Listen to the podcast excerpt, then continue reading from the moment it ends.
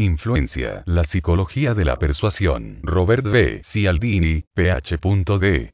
Introducción. Puedo admitirlo libremente ahora. Toda mi vida he sido un chivo expiatorio.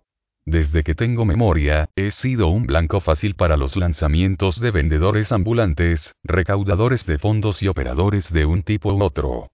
Es cierto que solo algunas de estas personas han tenido motivos deshonrosos. Los demás representantes de ciertas agencias benéficas, por ejemplo, han tenido las mejores intenciones. No importa. Con una frecuencia personalmente inquietante, siempre me he encontrado en posesión de suscripciones a revistas no deseadas o entradas para el baile de los trabajadores sanitarios. Probablemente este antiguo estatus de tonto explica mi interés en el estudio del cumplimiento. ¿Cuáles son los factores que hacen que una persona diga que sí a otra? ¿Y qué técnicas utilizan estos factores con mayor eficacia para lograr dicho cumplimiento? Me pregunté por qué una solicitud expresada de cierta manera será rechazada, mientras que una solicitud que solicite el mismo favor de una manera ligeramente diferente tendrá éxito. Entonces, en mi papel de psicólogo social experimental, comencé a investigar la psicología del cumplimiento. Al principio, la investigación tomó la forma de experimentos realizados, en su mayor parte, en mi laboratorio y en estudiantes universitarios. Quería averiguar qué principios psicológicos influyen en la tendencia a cumplir con una solicitud. En este momento, los psicólogos saben bastante sobre estos principios. ¿Qué son y cómo funcionan? He caracterizado estos principios como armas de influencia e informaré sobre algunos de los más importantes en los próximos capítulos. Sin embargo, después de un tiempo, comencé a darme cuenta de que el trabajo experimental, aunque necesario, no era suficiente no me permitió juzgar la importancia de los principios en el mundo más allá del edificio de psicología y el campus donde los estaba examinando. Quedó claro que si quería comprender plenamente la psicología del cumplimiento, necesitaría ampliar el alcance de mi investigación. Necesitaría buscar a los profesionales de cumplimiento, las personas que habían estado usando los principios conmigo toda mi vida. Saben qué funciona y qué no. La ley de supervivencia del más apto lo asegura. Su negocio es hacernos cumplir y su sustento depende de ello. Aquellos que no saben cómo hacer que la gente diga que sí, pronto se alejan. Los que lo hacen, se quedan y prosperan. Por supuesto, los profesionales de cumplimiento no son los únicos que conocen y utilizan estos principios para ayudarlos a salirse con la suya. Todos los empleamos y somos víctimas de ellos, hasta cierto punto, en nuestras interacciones diarias con vecinos, amigos, amantes y descendientes. Pero los practicantes del cumplimiento tienen mucho más que la comprensión vaga y amateur de lo que funciona que el resto de nosotros. Mientras pensaba en ello, supe que representaban la beta más rica de información sobre cumplimiento disponible para mí. Durante casi tres años, combiné mis estudios experimentales con un programa decididamente más entretenido de inmersión sistemática en el mundo de los profesionales del cumplimiento. Operadores de ventas, recaudadores de fondos, reclutadores, anunciantes y otros. El propósito era observar, desde adentro, las técnicas y estrategias más comúnmente y eficazmente utilizadas por una amplia gama de profesionales del cumplimiento. Ese programa de observación a veces tomó la forma de entrevistas con los propios practicantes y, a veces, con los enemigos naturales, por ejemplo, oficiales de policía, agencias de consumidores, de algunos de los practicantes. En otras ocasiones, implicó un examen intensivo de los materiales escritos mediante los cuales las técnicas de cumplimiento se transmiten de una generación a otra. Manuales de ventas y similares. Sin embargo, con mayor frecuencia ha adoptado la forma de observación participante. La observación participante es un enfoque de investigación en el que el investigador se convierte en una especie de espía. Con una identidad e intención disfrazadas, el investigador se infiltra en el escenario de interés y se convierte en un participante de pleno derecho en el grupo que se estudiará. Entonces, cuando quería aprender sobre las tácticas de cumplimiento de las organizaciones de ventas de enciclopedias, o aspiradoras, fotografías de retratos o lecciones de baile, respondía a un anuncio de periódico para aprendices de ventas y les pedía que me enseñaran sus métodos. Utilizando enfoques similares pero no idénticos, pude penetrar en agencias de publicidad, relaciones públicas y recaudación de fondos para examinar sus técnicas. Gran parte de la evidencia presentada en este libro, entonces, proviene de mi experiencia haciéndome pasar por un profesional del cumplimiento, o un aspirante a profesional, en una gran variedad de organizaciones dedicadas a lograr que digamos que sí. Un aspecto de lo que aprendí en este periodo de tres años de observación participante fue sumamente instructivo. Aunque hay miles de tácticas diferentes que los profesionales del cumplimiento emplean para producir un sí, la mayoría se encuentra dentro de seis categorías básicas. Cada una de estas categorías se rige por un principio psicológico fundamental que dirige el comportamiento humano y, al hacerlo, otorga a las tácticas su poder. El libro está organizado en torno a estos seis principios, uno por capítulo.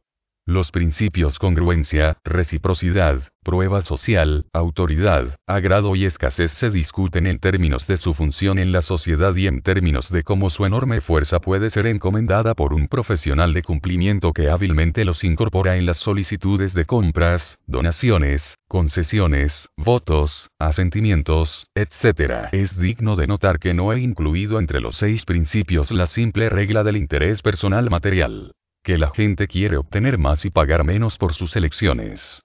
Esta omisión no se deriva de ninguna percepción de mi parte de que el deseo de maximizar los beneficios y minimizar los costos no es importante para impulsar nuestras decisiones. Tampoco proviene de ninguna evidencia que tenga de que los profesionales del cumplimiento ignoren el poder de esta regla. Todo lo contrario. En mis investigaciones, con frecuencia vi a los practicantes usar, a veces honestamente, a veces no, el enfoque convincente de puedo ofrecerle un buen trato. Elijo no tratar la regla del interés personal material por separado en este libro porque la veo como una motivación dada, como un factor evidente que merece reconocimiento pero no una descripción extensa. Por último, se examina cada principio en cuanto a su capacidad para producir un tipo distinto de cumplimiento automático y sin sentido por parte de las personas, es decir, la voluntad de decir que sí sin pensar primero. La evidencia sugiere que el ritmo cada vez más acelerado y la aglomeración informativa de la vida moderna harán que esta forma particular de cumplimiento irreflexivo prevalezca cada vez más en el futuro será cada vez más importante para la sociedad, por tanto, comprender el cómo y el porqué de la influencia automática. Ha pasado algún tiempo desde que se publicó la primera edición de Influence.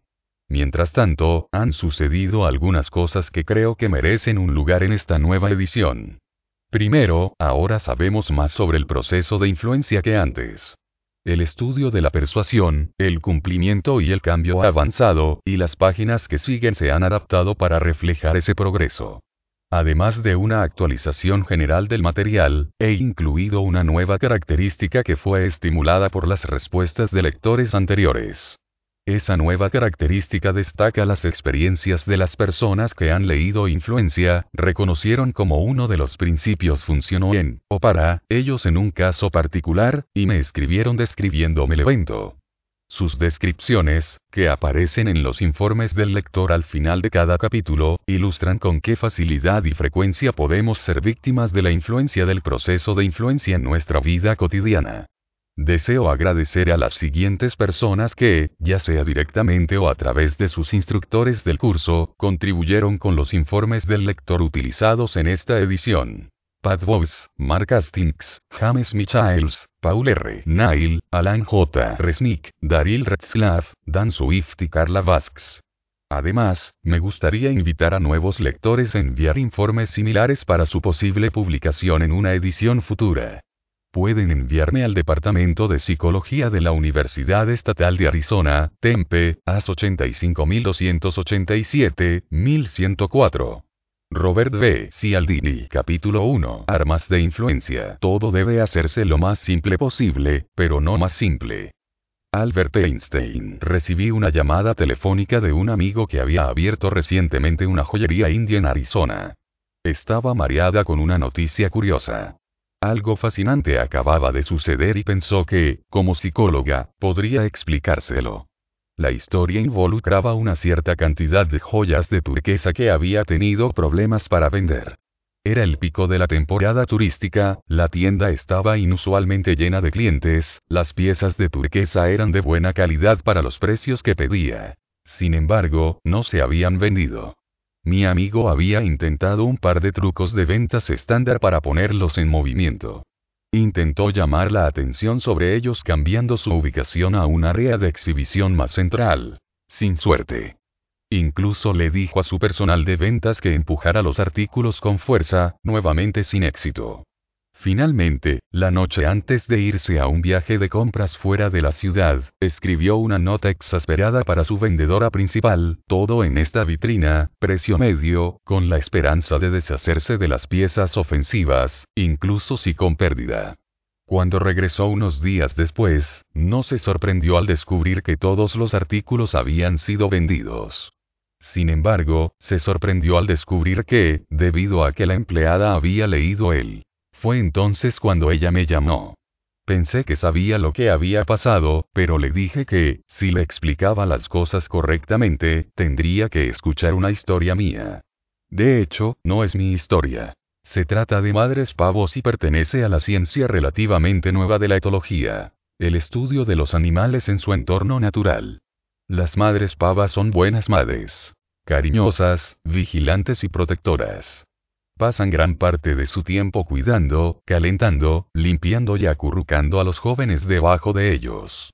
Pero hay algo extraño en su método. Prácticamente toda esta maternidad se desencadena por una cosa. El sonido de pip pip de los pollitos de pavo. Otras características de identificación de los polluelos, como su olor, tacto o apariencia, parecen desempeñar papeles menores en el proceso de maternidad. Si un polluelo hace el ruido de pip pip, su madre lo cuidará. Si no, la madre lo ignorará o, a veces, lo matará. La extrema dependencia de los pavos maternos en este único sonido fue ilustrada dramáticamente por el conductista animal M.W. Fox en su descripción de un experimento que involucró a una madre pavo y un turón disecado uno para una madre pavo. Un turón es un enemigo natural cuyo enfoque debe ser saludado con graznidos, picotazos y arañazos de rabia. De hecho, los experimentadores encontraron que incluso un modelo de peluche de un turón, cuando era arrastrado por una cuerda hacia una madre pavo, recibía un ataque inmediato y furioso. Sin embargo, cuando la misma réplica de peluche llevaba en su interior una pequeña grabadora que reproducía el sonido de pip pip de pavos bebés, la madre no solo aceptó el turón que se aproximaba, sino que lo recogió debajo de ella. Cuando se apagó la máquina, el modelo de Turón nuevamente provocó un ataque feroz. Qué ridículo parece una pava en estas circunstancias. Abrazará a un enemigo natural solo porque dice pip pip y maltratará o asesinará a uno de sus propios polluelos simplemente porque no lo hace. Parece un autómata cuyos instintos maternos están bajo el control automático de ese único sonido. Los etólogos nos dicen que este tipo de cosas está lejos de ser exclusivo del pavo han comenzado a identificar patrones de acción regulares y ciegamente mecánicos en una amplia variedad de especies. Los llamados patrones de acción fija pueden involucrar intrincadas secuencias de comportamiento, como un cortejo completo o rituales de apareamiento.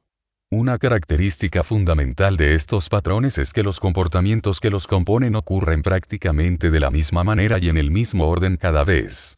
Es casi como si los patrones se registraran en cintas dentro de los animales. Cuando la situación exige un cortejo, se reproduce la cinta del cortejo. Cuando la situación exige la maternidad, se reproduce la cinta del comportamiento maternal. Haga clic y se activará la cinta correspondiente. Weary lanza la secuencia estándar de comportamientos. Lo más interesante de todo esto es la forma en que se activan las cintas. Cuando un animal macho actúa para defender su territorio, por ejemplo, es la intrusión de otro macho de la misma especie lo que marca la cinta de defensa territorial de rígida vigilancia, amenaza y, si es necesario, comportamientos de combate. Pero hay una peculiaridad en el sistema. No es el macho rival en su conjunto el desencadenante. Es una característica específica de él, la característica desencadenante. A menudo, la característica desencadenante será solo un pequeño aspecto de la totalidad que es el intruso que se acerca. A veces, un tono de color es la característica desencadenante. Los experimentos de los etólogos han demostrado, por ejemplo, que un petirrojo macho, actuando como si un petirrojo rival hubiera entrado en su territorio, atacará vigorosamente nada más que un grupo de plumas de petirrojo colocadas allí.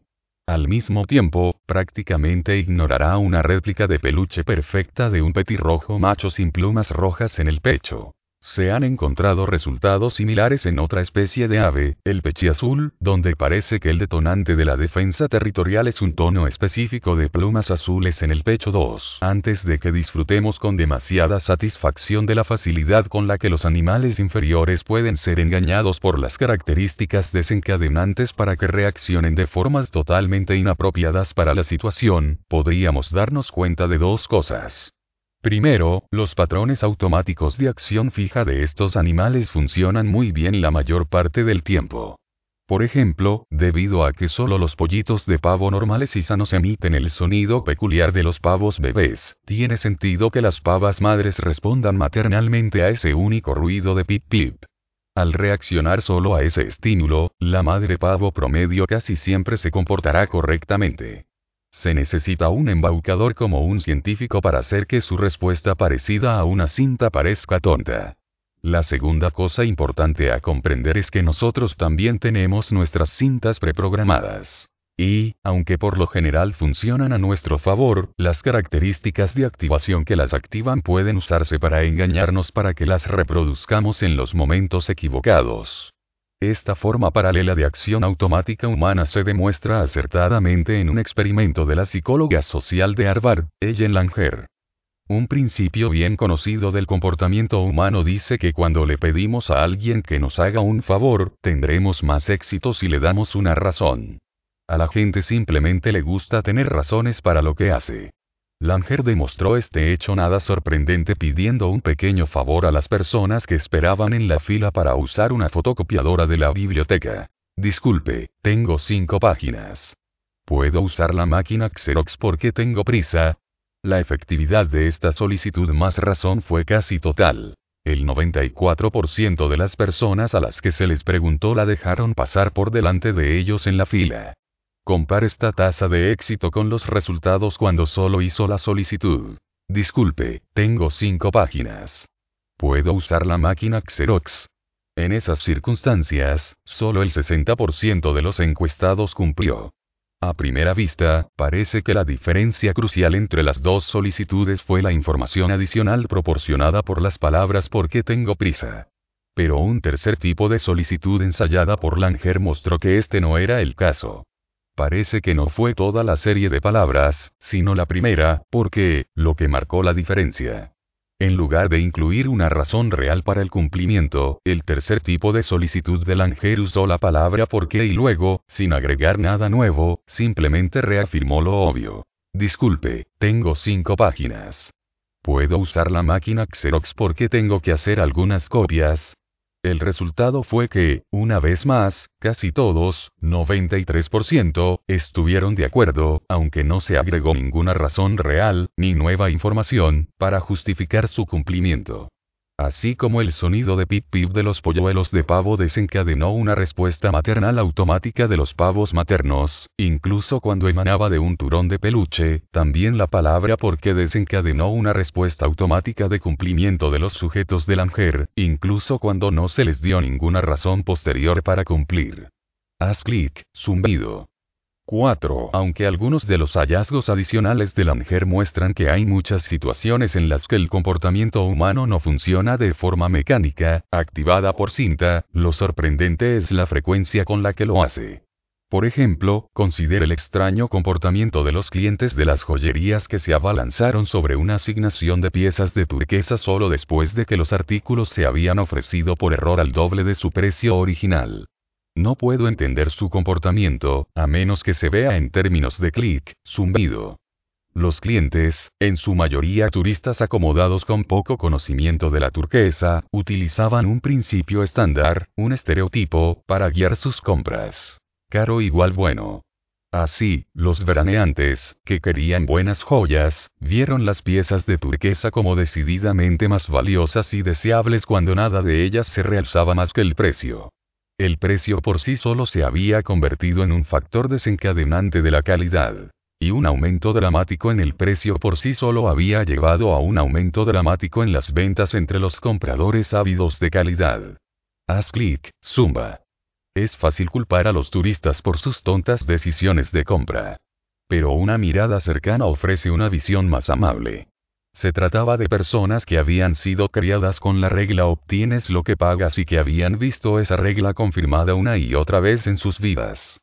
En poco tiempo, habían traducido la regla para que significara caro igual bueno. El estereotipo de caro igual bueno les había funcionado bastante bien en el pasado, ya que normalmente el precio de un artículo aumenta junto con su valor. Un precio más alto normalmente refleja una calidad más alta. Entonces, cuando se encontraron en la posición de querer buenas joyas de turquesa sin mucho conocimiento de la turquesa, comprensiblemente confiaron en la antigua característica de reserva del costo para determinar los méritos de las joyas. Aunque probablemente no se dieron cuenta, al reaccionar únicamente a la característica de precio del turquesa, estaban jugando una versión abreviada de apostar las probabilidades. En lugar de apilar todas las probabilidades a su favor tratando concienzudamente de dominar cada una de las cosas que indican el valor de las joyas de turquesa, contaban con solo una, la que sabían que generalmente se asociaba con la calidad de cualquier artículo. Apostaban a que el precio por sí solo les diría todo lo que necesitaban saber. Esta vez, debido a que alguien confundió un medio con un 2, apostaron mal. Pero a la larga, sobre todas las situaciones pasadas y futuras de sus vidas, apostar por esas probabilidades de atajo puede representar el enfoque más racional posible. De hecho, el comportamiento automático y estereotipado prevalece en gran parte de la acción humana, porque en muchos casos es la forma más eficiente de comportamiento, y en otros casos es simplemente necesario. Tú y yo existimos en un entorno de estímulo extraordinariamente complicado, fácilmente el más rápido y complejo que jamás haya existido en este planeta. Para lidiar con eso, necesitamos atajos. No se puede esperar que reconozcamos y analicemos todos los aspectos de cada persona, evento y situación que encontramos en un solo día. No tenemos el tiempo, la energía o la capacidad para ello. En su lugar, debemos utilizar muy a menudo nuestros estereotipos, nuestras reglas generales para clasificar las cosas de acuerdo con algunas características clave y luego responder sin pensar cuando una u otra de estas características desencadenantes está presente. A veces, el comportamiento que se desenvuelve no será apropiado para la situación, porque ni los mejores estereotipos y características desencadenantes funcionan siempre pero aceptamos su imperfección, ya que realmente no hay otra opción. Sin ellos, nos quedaríamos congelados, catalogando, evaluando y calibrando, mientras el tiempo de la acción pasa rápidamente. Y según todos los indicios, confiaremos en ellos en mayor medida en el futuro. A medida que los estímulos que saturan nuestras vidas continúan haciéndose más intrincados y variables, tendremos que depender cada vez más de nuestros atajos para manejarlos todos. El reconocido filósofo británico Alfred North Whitehead reconoció esta ineludible cualidad de la vida moderna cuando afirmó que la civilización avanza ampliando el número de operaciones que podemos realizar sin pensar en ellas. Tomemos, por ejemplo, el anticipo ofrecido a la civilización por el cupón de descuento, que permite a los consumidores asumir que recibirán un precio de compra reducido al presentar el cupón. La medida en que hemos aprendido a operar mecánicamente sobre esa suposición se ilustra en la experiencia de una empresa de neumáticos para automóviles. Los cupones enviados por correo que, debido a un error de impresión, no ofrecían ahorros a los destinatarios produjeron tanta respuesta de los clientes como los cupones sin errores que ofrecían ahorros sustanciales. El punto obvio pero instructivo aquí es que esperamos que los cupones de descuento cumplan una doble función. No solo esperamos que nos ahorren dinero, sino que también esperamos que nos ahorren el tiempo y la energía mental necesarios para pensar en cómo hacerlo. En el mundo actual, necesitamos la primera ventaja para manejar la tensión de bolsillo. Pero necesitamos la segunda ventaja para manejar algo potencialmente más importante. La tensión cerebral. Es extraño que, a pesar de su uso generalizado actual y de su importancia futura, la mayoría de nosotros sepan muy poco sobre nuestros patrones de comportamiento automático. Quizás eso se deba precisamente a la manera mecanicista e irreflexiva en que ocurren. Cualquiera sea la razón, es vital que reconozcamos claramente una de sus propiedades. Nos hacen terriblemente vulnerables a cualquiera que sepa cómo funcionan. Para comprender plenamente la naturaleza de nuestra vulnerabilidad, conviene echar otro vistazo al trabajo de los etólogos. Resulta que estos conductistas animales con sus pipipip grabados y sus grupos de plumas de colores en el pecho no son los únicos que han descubierto cómo activar las cintas de comportamiento de varias especies. Hay un grupo de organismos, a menudo llamados imitadores, que copian las características desencadenantes de otros animales en un intento de engañar a estos animales para que reproduzcan por error las cintas de comportamiento correcto en los momentos equivocados. El imitador entonces explotará esta acción totalmente inapropiada para su propio beneficio. Tomemos, por ejemplo, el truco mortal jugado por las hembras asesinas de un género de luciérnagas, Foturis, a los machos de otro género de luciérnagas, Fotinus. Es comprensible que los machos Fotinus eviten escrupulosamente el contacto con las hembras Foturis sedientas de sangre. Pero a través de siglos de experiencia, las cazadoras han localizado una debilidad en su presa. Un código especial de cortejo parpadeante mediante el cual los miembros de la especie de las víctimas se dicen entre sí que están listos para aparearse. De alguna manera, la hembra Foturis ha descifrado el código de cortejo Fotinus. Al imitar las parpadeantes señales de apareamiento de su presa, la asesina es capaz de darse un festín con los cuerpos de los machos cuyas cintas de cortejo activadas les hacen volar mecánicamente al abrazo de la muerte, no del amor. Los insectos parecen ser los explotadores más severos de la automaticidad de sus presas. No es raro encontrar a sus víctimas engañadas hasta la muerte. Pero también ocurren formas de explotación menos intransigentes. Hay, por ejemplo, un pececito, el blenio de dientes de sable, que aprovecha un inusual programa de cooperación elaborado por miembros de otras dos especies de peces. Los peces que cooperan forman un equipo de Mutillev que consiste en un gran pez mero por un lado y un tipo de pez mucho más pequeño por el otro. El pez más pequeño sirve como limpiador para el más grande, lo que permite que el limpiador se acerque a él e incluso ingrese a su boca para eliminar hongos y otros parásitos que se han adherido a los dientes o branquias del pez grande. Es un arreglo hermoso. El mero grande se limpia de plagas dañinas y el pez limpiador obtiene una cena fácil. El pez más grande normalmente devora a cualquier otro pez pequeño lo suficientemente tonto como para acercarse a él. Pero cuando se acerca el limpiador, el pez grande detiene repentinamente todo movimiento y flota con la boca abierta y casi inmóvil en respuesta a una danza ondulante que realiza el limpiador. Esta danza parece ser la característica desencadenante del limpiador que activa la pasividad dramática del gran pez. También proporciona al Blenny de dientes de sable un ángulo, una oportunidad para aprovechar el ritual de limpieza de los cooperadores. El blenio se acercará al gran depredador, copiando las ondulaciones de la danza del limpiador y produciendo automáticamente la postura tranquila e inmóvil del gran pez. Luego, fiel a su nombre, rápidamente arrancará un bocado de la carne del pez más grande y se alejará antes de que su asustada víctima pueda recuperarse. Existe un paralelo fuerte pero triste en la jungla humana. Nosotros también tenemos explotadores que imitan las funciones de activación de nuestra propia marca de respuesta automática. A diferencia de las secuencias de respuesta en su mayoría instintivas de los no humanos, nuestras cintas automáticas generalmente se desarrollan a partir de principios psicológicos o estereotipos que hemos aprendido a aceptar. Aunque varían en su fuerza, algunos de estos principios poseen una enorme capacidad para dirigir la acción humana. Hemos estado sometidos a ellos desde un momento tan temprano en nuestras vidas, y nos han conmovido de manera tan generalizada desde entonces, que usted y yo rara vez percibimos su poder. Sin embargo, a los ojos de los demás, cada uno de esos principios es un arma detectable y lista, un arma de influencia automática. Hay un grupo de personas que saben muy bien dónde están las armas de influencia automática y las emplean de manera regular y experta para conseguir lo que quieren. Pasan del encuentro social al encuentro social pidiendo a los demás que cumplan sus deseos. Su frecuencia de éxito es deslumbrante. El secreto de su efectividad radica en la forma en que estructuran sus solicitudes, en la forma en que se arman con una u otra de las armas de influencia que existen dentro del entorno social.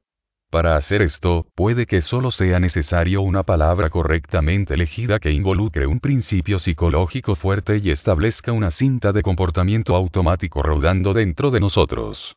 Y confía en que los explotadores humanos aprenderán rápidamente cómo sacar provecho de nuestra tendencia a responder mecánicamente de acuerdo con estos principios. ¿Recuerdas a mi amigo el dueño de la joyería?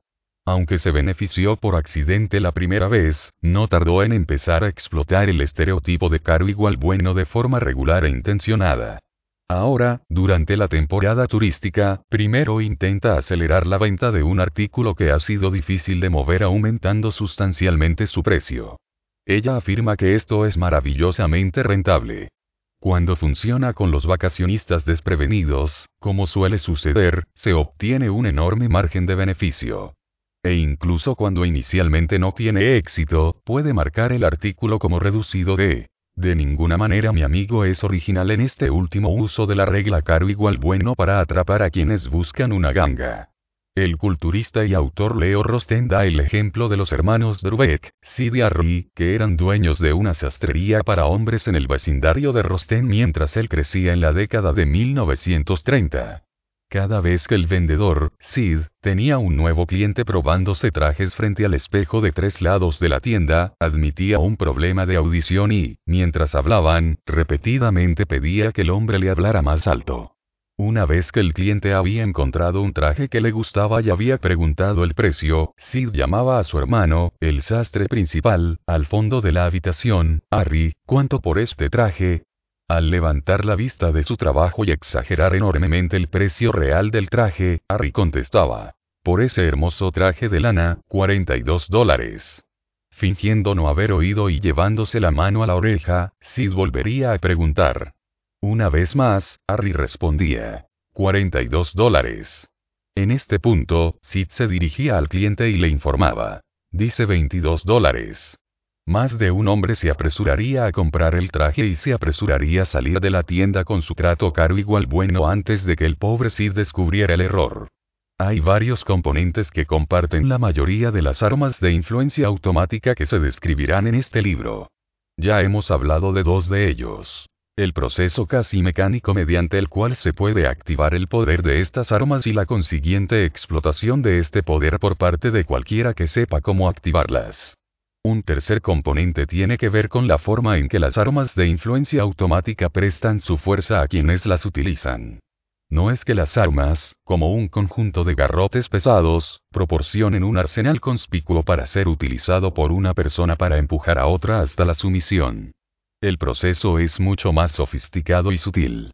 Con una ejecución adecuada, los explotadores apenas necesitan tensar un músculo para salirse con la suya.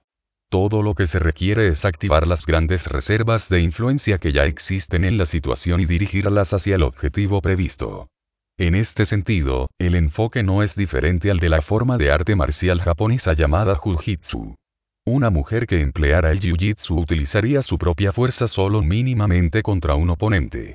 En cambio, explotaría el poder inherente a principios tan naturalmente presentes como la gravedad, el apalancamiento, el impulso y la inercia. Si sabe cómo y dónde emprender la acción de estos principios, puede derrotar fácilmente a un rival físicamente más fuerte. Y lo mismo ocurre con los explotadores de las armas de influencia automática que existen naturalmente a nuestro alrededor.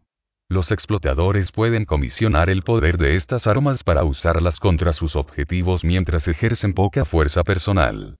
Esta última característica del proceso permite a los explotadores un enorme beneficio adicional la capacidad de manipular sin la apariencia de manipulación.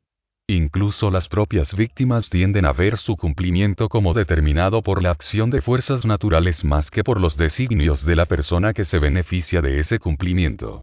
Un ejemplo está en orden. Hay un principio en la percepción humana, el principio de contraste, que afecta la forma en que vemos la diferencia entre dos cosas que se presentan una tras otra.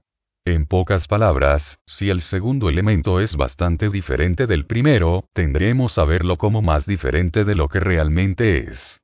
Entonces, si levantamos un objeto liviano primero y luego levantamos un objeto pesado, estimaremos que el segundo objeto es más pesado que si lo hubiéramos levantado sin probar primero el liviano. El principio de contraste está bien establecido en el campo de la psicofísica y se aplica a todo tipo de percepciones además del peso. Si estamos hablando con una mujer hermosa en un cóctel y luego se nos une una poco atractiva, la segunda mujer nos parecerá menos atractiva de lo que realmente es. De hecho, los estudios realizados sobre el principio de contraste en las universidades del estado de Arizona y Montana sugieren que podemos estar menos satisfechos con el atractivo físico de nuestros propios amantes debido a la forma en que los medios de comunicación populares nos bombardean con ejemplos de modelos irrealmente atractivos.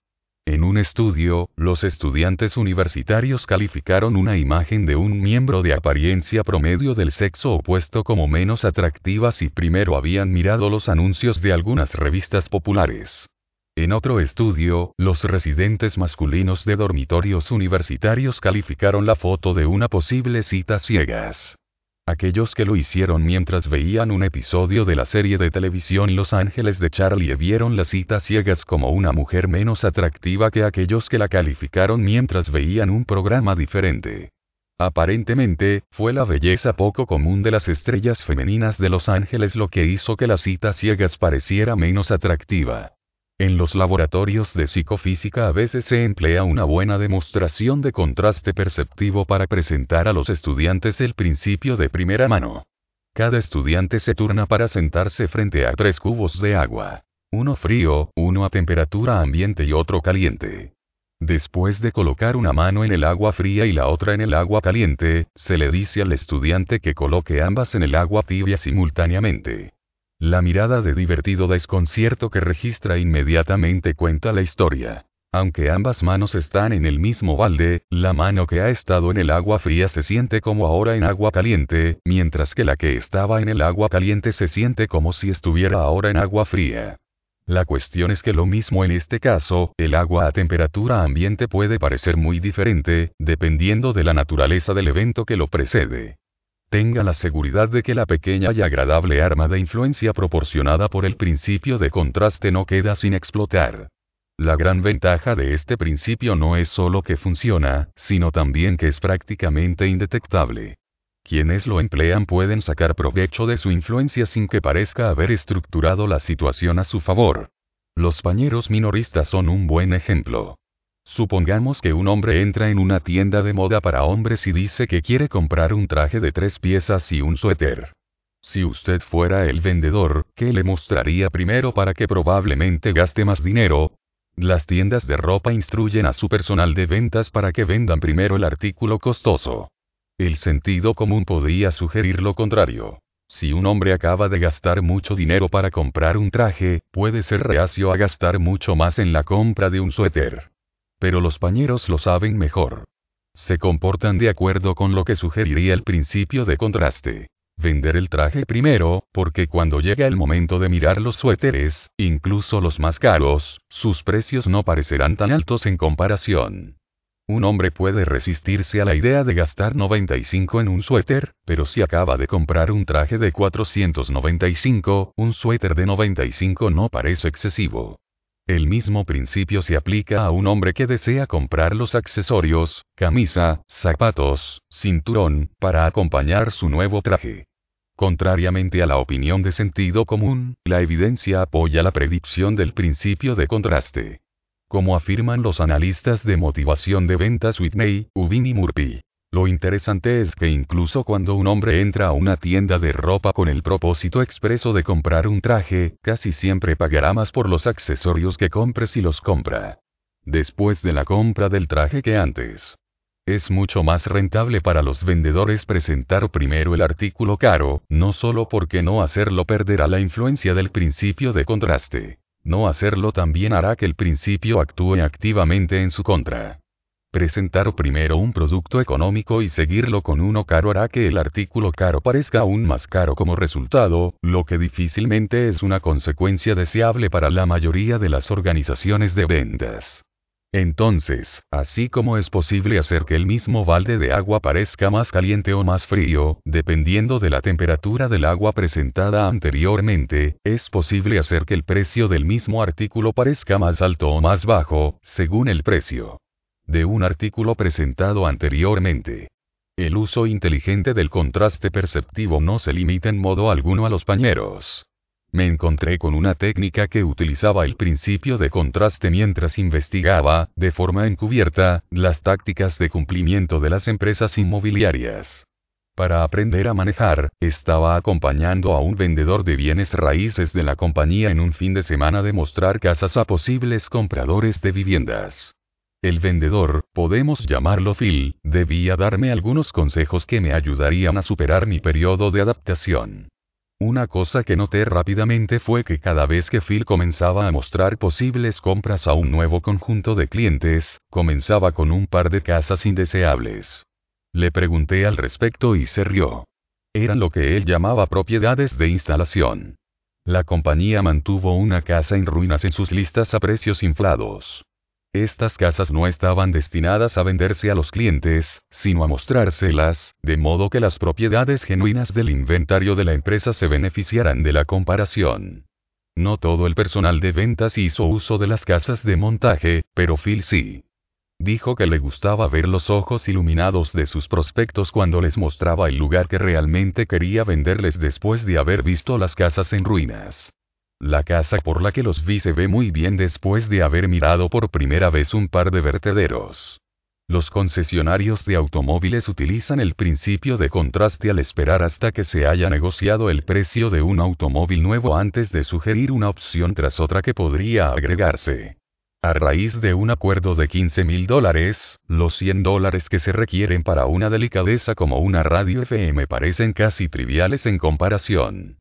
Lo mismo ocurrirá con el gasto adicional de accesorios como vidrios polarizados, espejos laterales dobles, llantas de pared blanca o molduras especiales que el vendedor podría sugerir en secuencia.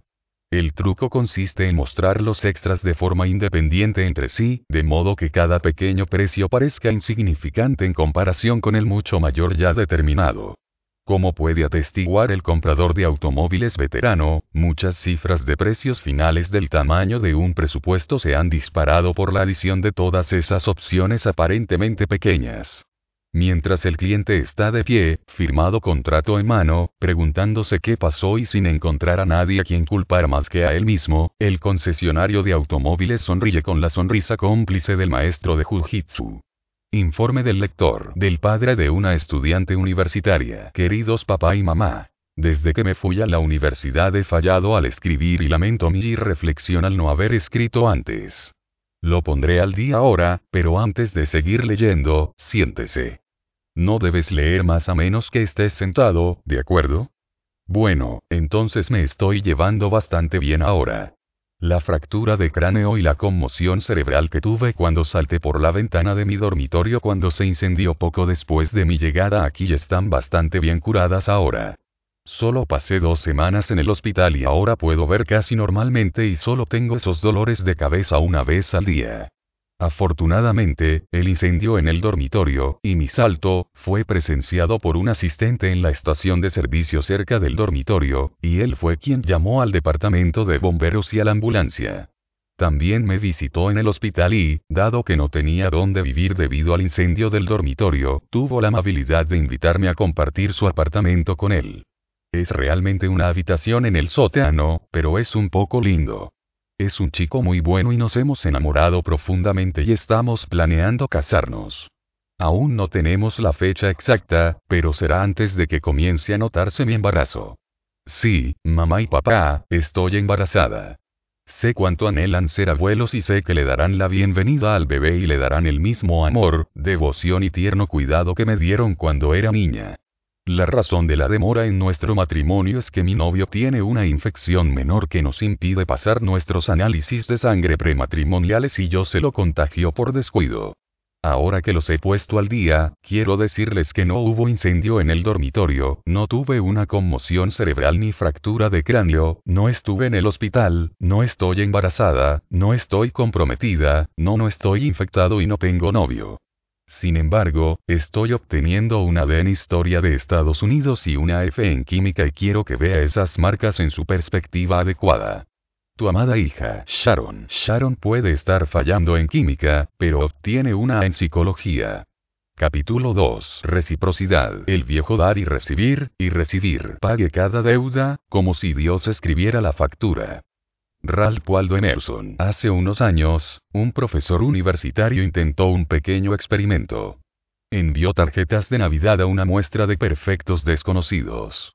Aunque esperaba alguna reacción, la respuesta que recibió fue asombrosa. Las tarjetas navideñas dirigidas a él llegaron de personas que nunca lo habían conocido ni oído hablar de él. La gran mayoría de los que devolvieron una tarjeta nunca indagó sobre la identidad del profesor desconocido recibieron su tarjeta de felicitación navideña, hicieron clic y, zumbido, automáticamente enviaron una a cambio. Si bien es de pequeño alcance, este estudio muestra muy bien la acción de una de las armas de influencia más potentes que nos rodean. La regla de la reciprocidad. Una la regla dice que debemos tratar de devolver, en especie, lo que otra persona nos ha proporcionado. Si una mujer nos hace un favor, debemos hacerle uno a cambio. Si un hombre nos envía un regalo de cumpleaños, debemos recordar su cumpleaños con un regalo propio. Si una pareja nos invita a una fiesta, debemos asegurarnos de invitarlos a una de las nuestras. En virtud de la regla de reciprocidad, entonces, estamos obligados al reembolso futuro de favores, regalos, invitaciones y similares. Es tan típico que el endeudamiento acompañe a la recepción de tales cosas que un término como muy agradecido se ha convertido en sinónimo de gracias, no solo en el idioma inglés sino también en otros. El aspecto impresionante de la regla de reciprocidad y el sentido de obligación que la acompaña es su omnipresencia en la cultura humana está tan extendido que, después de un estudio intensivo, sociólogos como Alvin Goldner pueden informar que no hay sociedad humana que no se adhiera a la regla 2 y dentro de cada sociedad también parece omnipresente. Impregna intercambios de todo tipo. De hecho, bien puede ser que un sistema desarrollado de endeudamiento derivado de la regla de reciprocidad sea una propiedad única de la cultura humana. El célebre arqueólogo Richard Leakey atribuye la esencia de lo que nos hace humanos al sistema de reciprocidad. Somos humanos porque nuestros antepasados aprendieron a compartir su comida y sus habilidades en una red honrada de obligaciones 3, dice. Los antropólogos culturales Lionel Tiger y Robin Fox ven esta red de endeudamiento como un mecanismo adaptativo único de los seres humanos, que permite la división del trabajo, el intercambio de diversas formas de bienes, el intercambio de diferentes servicios, lo que hace posible que los expertos desarrollarse, y la creación de un grupo de interdependencias que unen a los individuos en unidades altamente eficientes 4. Es la orientación futura inherente a un sentido de obligación que es fundamental para su capacidad de producir avances sociales del tipo descrito por Tiger y Fox. Un sentimiento de obligación futura ampliamente compartido y fuertemente arraigado marcó una enorme diferencia en la evolución social humana, porque significaba que una persona podía dar algo, por ejemplo, comida, energía, cuidados, a otra con la confianza de que no se estaba perdiendo. Por primera vez en la historia de la evolución, un individuo podría regalar cualquiera de una variedad de recursos sin realmente regalarlos. El resultado fue la disminución de las inhibiciones naturales contra las transacciones que deben comenzar cuando una persona proporciona recursos personales a otra. Se hicieron posibles sistemas sofisticados y coordinados de ayuda, obsequios, defensa y comercio, lo que trajo enormes beneficios a las sociedades que los poseían con consecuencias tan claramente adaptativas para la cultura, no es de extrañar que la regla de la reciprocidad esté tan profundamente implantada en nosotros por el proceso de socialización que todos atravesamos. No conozco mejor ilustración de cómo las obligaciones recíprocas pueden llegar larga y poderosamente al futuro que la desconcertante historia de 5 mil dólares de ayuda humanitaria que se enviaron en 1985 entre México y el pueblo empobrecido de Etiopía. En 1985, Etiopía podía reclamar con justicia el mayor sufrimiento y privación del mundo. Su economía estaba en ruinas. Su suministro de alimentos había sido devastado por años de sequía y guerra interna. Sus habitantes morían por miles de enfermedades y hambre. En estas circunstancias, no me habría sorprendido saber de una donación de auxilio de 5 mil dólares de México a ese país tan necesitado. Sin embargo, recuerdo que mi barbilla me golpeó el pecho cuando un breve artículo del periódico que estaba leyendo insistía en que la ayuda había ido en la dirección opuesta. Los funcionarios nativos de la Cruz Roja Etíope habían decidido enviar el dinero para ayudar a las víctimas de los terremotos de ese año en la Ciudad de México. Es tanto una pesadilla personal como una bendición profesional que cada vez que me confunde algún aspecto del comportamiento humano, me siento impulsado a investigar más a fondo. En este caso, pude rastrear un relato más completo de la historia. Afortunadamente, un periodista que había estado tan desconcertado como yo por la acción de los etíopes pidió una explicación. La respuesta que recibió ofrece una validación elocuente de la regla de la reciprocidad. A pesar de las enormes necesidades que prevalecen en Etiopía, el dinero se envió porque México había enviado ayuda a Etiopía en 1935, cuando fue invadida por Italia. Así informado, me quedé asombrado, pero ya no estaba desconcertado. La necesidad de corresponder había trascendido las grandes diferencias culturales, las largas distancias, la hambruna aguda y el interés personal inmediato. Sencillamente, medio siglo después, contra todas las fuerzas compensatorias, triunfó la obligación. No se equivoquen, las sociedades humanas obtienen una ventaja competitiva verdaderamente significativa de la regla de reciprocidad y, en consecuencia, se aseguran de que sus miembros estén capacitados para cumplir y creer en ella. A cada uno de nosotros se nos ha enseñado a estar a la altura de la regla, y cada uno de nosotros conoce las sanciones sociales y las burlas que se aplican a cualquiera que la viole. Las etiquetas que asignamos a una persona sí están cargadas de negatividad más malhumorado, ingrato, más gallardo. Debido a que existe un disgusto general por aquellos que toman y no hacen ningún esfuerzo por dar a cambio, a menudo haremos todo lo posible para evitar que se nos considere uno de ellos. Es a esos extremos que a menudo seremos llevados y, en el proceso, tomados por individuos que se beneficiarán de nuestro endeudamiento para entender cómo la regla de reciprocidad puede ser explotada por alguien que la reconoce como la fuente de influencia que ciertamente es, podríamos examinar de cerca un experimento realizado por el profesor Dennis Reagan de la Universidad de Cornell 5. Un sujeto que participó en el estudio se encontró calificando, junto con otro tema, la calidad de algunas pinturas como parte de un experimento sobre apreciación del arte. El otro evaluador, podemos llamarlo Joe, solo se hacía pasar por un sujeto compañero y en realidad era el asistente del doctor Reagan. Para nuestros propósitos, el experimento se llevó a cabo en dos condiciones diferentes. En algunos casos, Joe hizo un pequeño favor no solicitado por el verdadero tema.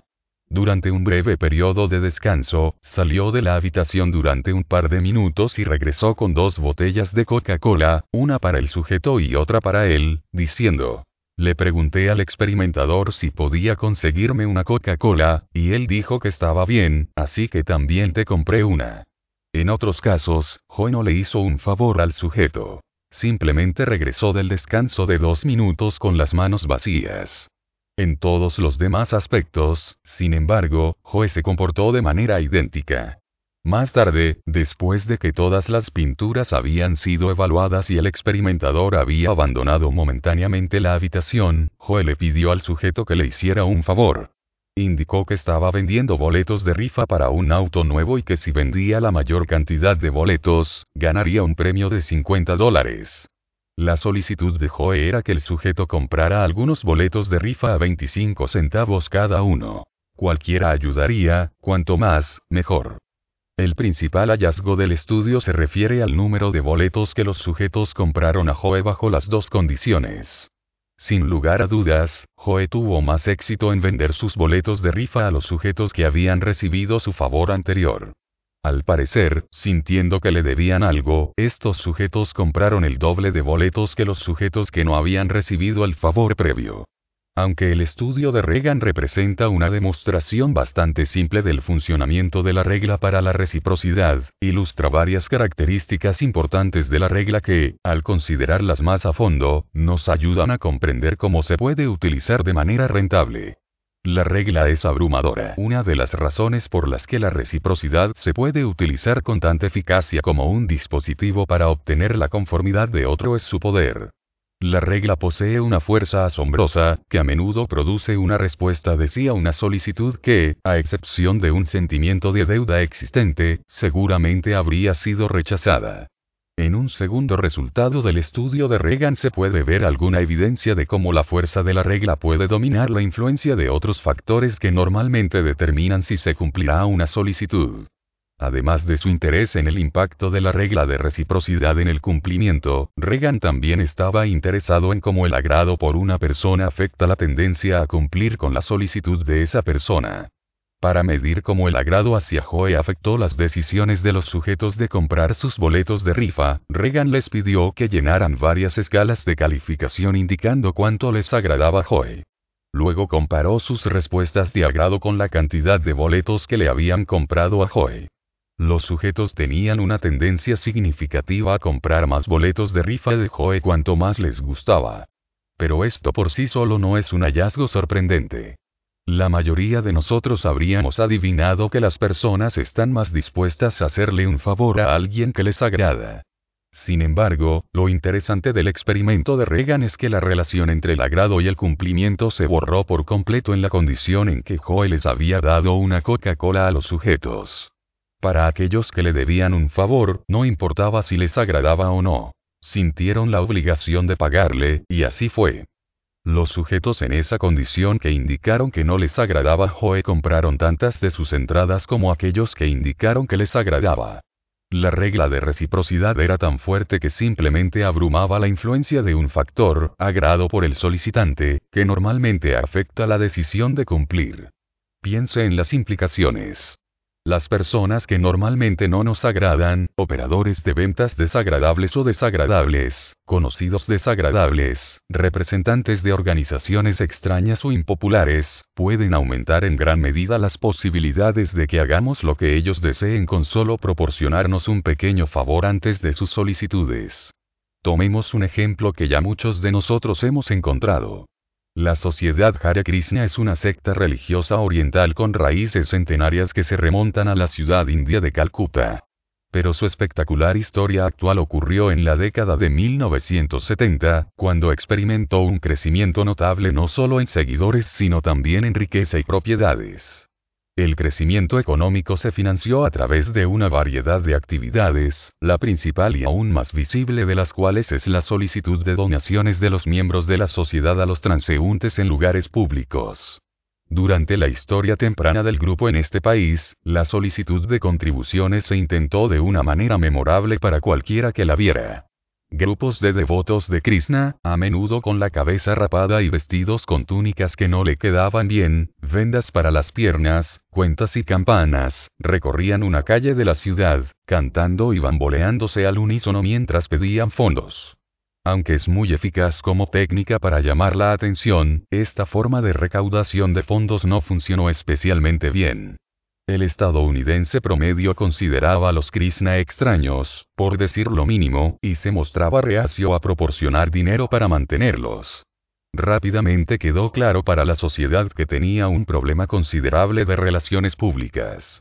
A las personas a las que se les pidió contribuciones no les gustó la forma en que los miembros se veían, vestían o actuaban. Si la sociedad hubiera sido una organización comercial ordinaria, la solución habría sido simple cambiar las cosas que no le gustan al público. Pero los Krishnas son una organización religiosa. Y la forma en que los miembros se ven, visten y actúan está parcialmente ligada a factores religiosos. Debido a que, en cualquier denominación, los factores religiosos generalmente se resisten al cambio debido a consideraciones mundanas, el liderazgo de Krishna se enfrentó a un dilema real. Por un lado, estaban las creencias, las formas de vestir y los peinados que tenían un significado religioso. Por otro lado, amenazando el bienestar financiero de la organización, estaban los sentimientos poco positivos del público estadounidense hacia estas cosas. ¿Qué debe hacer una secta? La resolución de los Krishna fue brillante cambiaron a una táctica de recaudación de fondos que hacía innecesario que las personas objetivo tuvieran sentimientos positivos hacia los recaudadores de fondos. comenzaron a emplear un procedimiento de solicitud de donación que involucraba la regla de reciprocidad, que, como lo demuestra el estudio de Reagan, es lo suficientemente fuerte como para superar el factor de desagrado hacia el solicitante. La nueva estrategia todavía implica la solicitud de contribuciones en lugares públicos con mucho tráfico peatonal, los aeropuertos son los favoritos, pero ahora, antes de que se solicite una donación, la persona objetivo recibe un regalo. Un libro, generalmente el Bhagavad Gita, la revista Bhakto de la sociedad, o, en la versión más rentable, una flor. El transeúnte desprevenido que de repente encuentra una flor presionada en sus manos o prendida a su chaqueta no puede bajo ninguna circunstancia devolverla, incluso si afirma que no la quiere. No, es nuestro regalo para usted, dice el abogado, negándose a aceptarlo.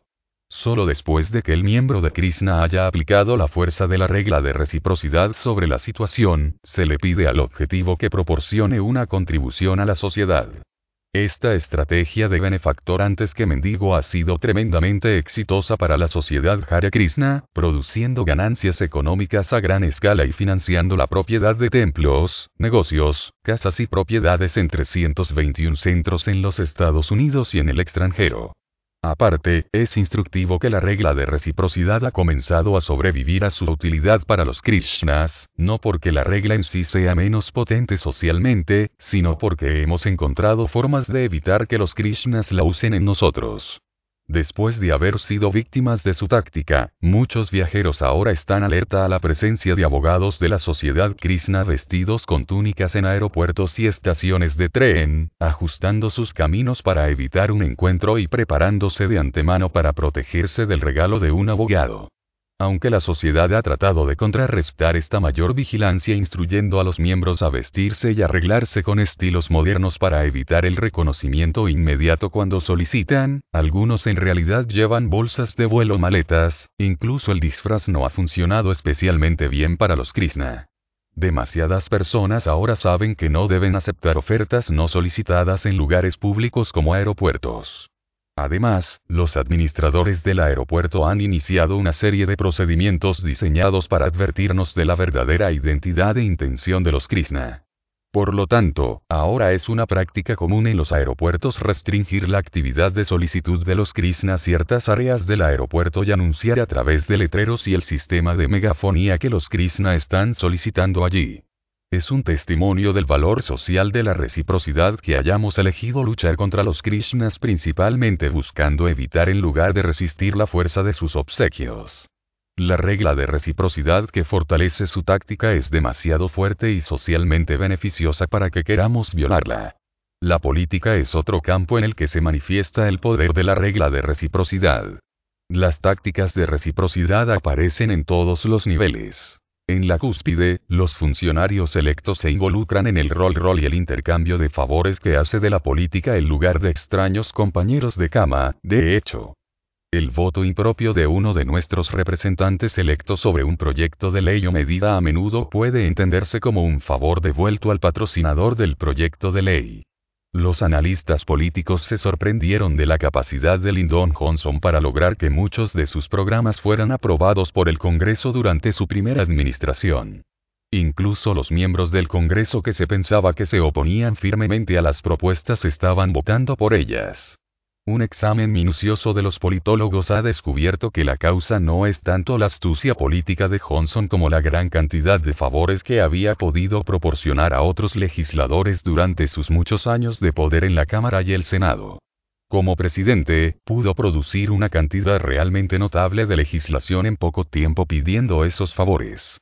Es interesante que este mismo proceso pueda explicar los problemas que tuvo Jimmy Carter para lograr que sus programas fueran aprobados por el Congreso durante su primera administración, a pesar de las fuertes mayorías demócratas tanto en la Cámara como en el Senado.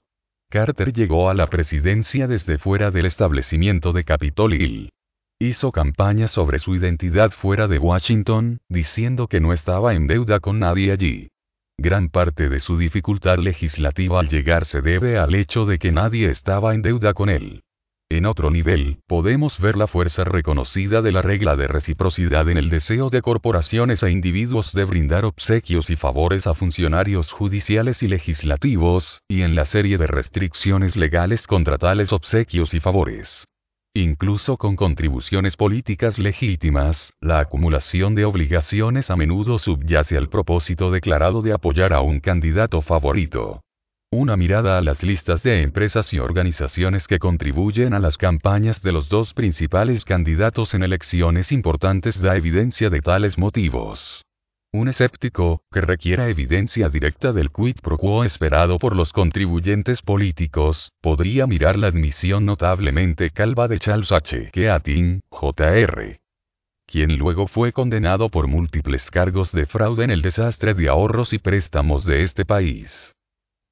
Al abordar la cuestión de si existía una conexión entre los 1,3 millones que había contribuido a las campañas de cinco senadores estadounidenses y sus acciones posteriores en su nombre contra los reguladores federales, afirmó. Quiero decir de la manera más contundente que puedo. Ciertamente espero que sí. A nivel de base, las organizaciones políticas locales han aprendido que la forma principal de mantener a sus candidatos en el cargo es asegurarse de que brinden una amplia gama de pequeños favores a los votantes. Los vigilantes de barrio de muchas ciudades todavía operan eficazmente de esta manera. Pero los ciudadanos corrientes no son los únicos que intercambian apoyo político por pequeños favores personales. Durante la campaña de las primarias presidenciales de 1992, se le preguntó a la actriz Aggie Kellerman por qué prestaba su nombre y sus esfuerzos a la candidatura del aspirante demócrata Jerry Brown. Su respuesta. Hace 20 años, pedí a 10 amigos que me ayudaran a mudarme. Fue el único que apareció. Por supuesto, el poder de la reciprocidad también se puede encontrar en el campo del merchandising. Aunque la cantidad de ejemplos posibles es grande, examinemos un par de ejemplos familiares que se derivan de la muestra gratuita. Como técnica de marketing, la muestra gratuita tiene una historia larga y eficaz. En la mayoría de los casos, se proporciona una pequeña cantidad del producto relevante a los clientes potenciales con el propósito declarado de permitirles probarlo para ver si les gusta. Y ciertamente este es un deseo legítimo del fabricante exponer al público las cualidades del producto. La belleza de la muestra gratis, sin embargo, es que también es un regalo y, como tal, puede aplicar la regla de reciprocidad. En la verdadera moda del Jiu-Jitsu, el promotor que da muestras gratis puede liberar la fuerza de endeudamiento natural inherente a un obsequio mientras, inocentemente, parece tener solo la intención de informar. Un lugar favorito para las muestras gratuitas es el supermercado, donde los clientes suelen recibir pequeños cubos de una determinada variedad de queso o carne para probar. A muchas personas les resulta difícil aceptar una muestra del asistente que siempre sonríe, devolver solo el palillo de dientes y marcharse. En su lugar, compran parte del producto, incluso si no les ha gustado especialmente. Una variación muy eficaz de este procedimiento de comercialización se ilustra en el caso, citado por Vance Packard en The Persuaders, del operador de supermercado de Indiana que vendió la asombrosa cantidad de mil libras de queso en unas pocas horas un día sacando el queso e invitando a los clientes cortan las astillas para sí mismos como muestras gratuitas. Amway Corporation, una empresa de rápido crecimiento que fabrica y distribuye productos para el hogar y el cuidado personal en una vasta red nacional de ventas de vecindario puerta a puerta, utiliza una versión diferente de la táctica de muestra gratuita. La compañía, que ha pasado de ser una operación en un sótano hace unos años a un negocio de ventas de 1.500 millones de dólares anuales, utiliza la muestra gratuita en un dispositivo llamado Bug. El book consiste en una colección de productos Amway, botellas de cera para muebles, detergente o champú, envases en aerosol de desodorantes, insecticidas o limpiacristales, que se llevan a la casa del cliente en una bandeja especialmente diseñada o simplemente en una bolsa de polietileno. El manual de carrera confidencial de Amway luego instruye al vendedor a dejar el error con el cliente durante 24, 48 o 72 horas, sin costo ni obligación para ella. Dígale que le gustaría que probara los productos y... Esa es una oferta que nadie puede rechazar. Al final del periodo de prueba, el representante de Amway devuelve y recoge los pedidos de los productos que el cliente desea comprar. Dado que pocos clientes consumen todo el contenido de incluso uno de los envases de producto en tan poco tiempo, el vendedor puede llevar las porciones restantes del producto en el bug al siguiente cliente potencial en la línea o al otro lado de la calle y comenzar el proceso nuevamente. Muchos representantes de Amway tienen varios bugs circulando en sus distritos al mismo tiempo. Por supuesto, a estas alturas usted y yo sabemos que el cliente que ha aceptado y utilizado los productos Book se ha visto atrapado frente a la influencia de la regla de reciprocidad. Muchos de estos clientes ceden a un sentido de obligación de pedir aquellos productos del vendedor que han probado y, por lo tanto, consumido parcialmente. Y, por supuesto, a estas alturas Amway Corporation sabe que ese es el caso. Incluso en una empresa con un historial de crecimiento tan excelente como Amway, el dispositivo Bug ha creado un gran revuelo. Los informes de los distribuidores estatales a la empresa matriz registran un efecto notable. Increíble. Nunca habíamos visto tanta emoción. El producto se mueve a un ritmo increíble, y apenas hemos comenzado y... Los distribuidores locales aceptaron los bugs, y hemos tenido un aumento increíble en las ventas del distribuidor de Illinois. La idea de venta minorista más fantástica que hemos tenido. En promedio, los clientes compraron aproximadamente la mitad del monto total del book cuando lo recogieron, en una palabra, tremendo. Nunca hemos visto una respuesta como esta dentro de toda nuestra organización del distribuidor de Massachusetts.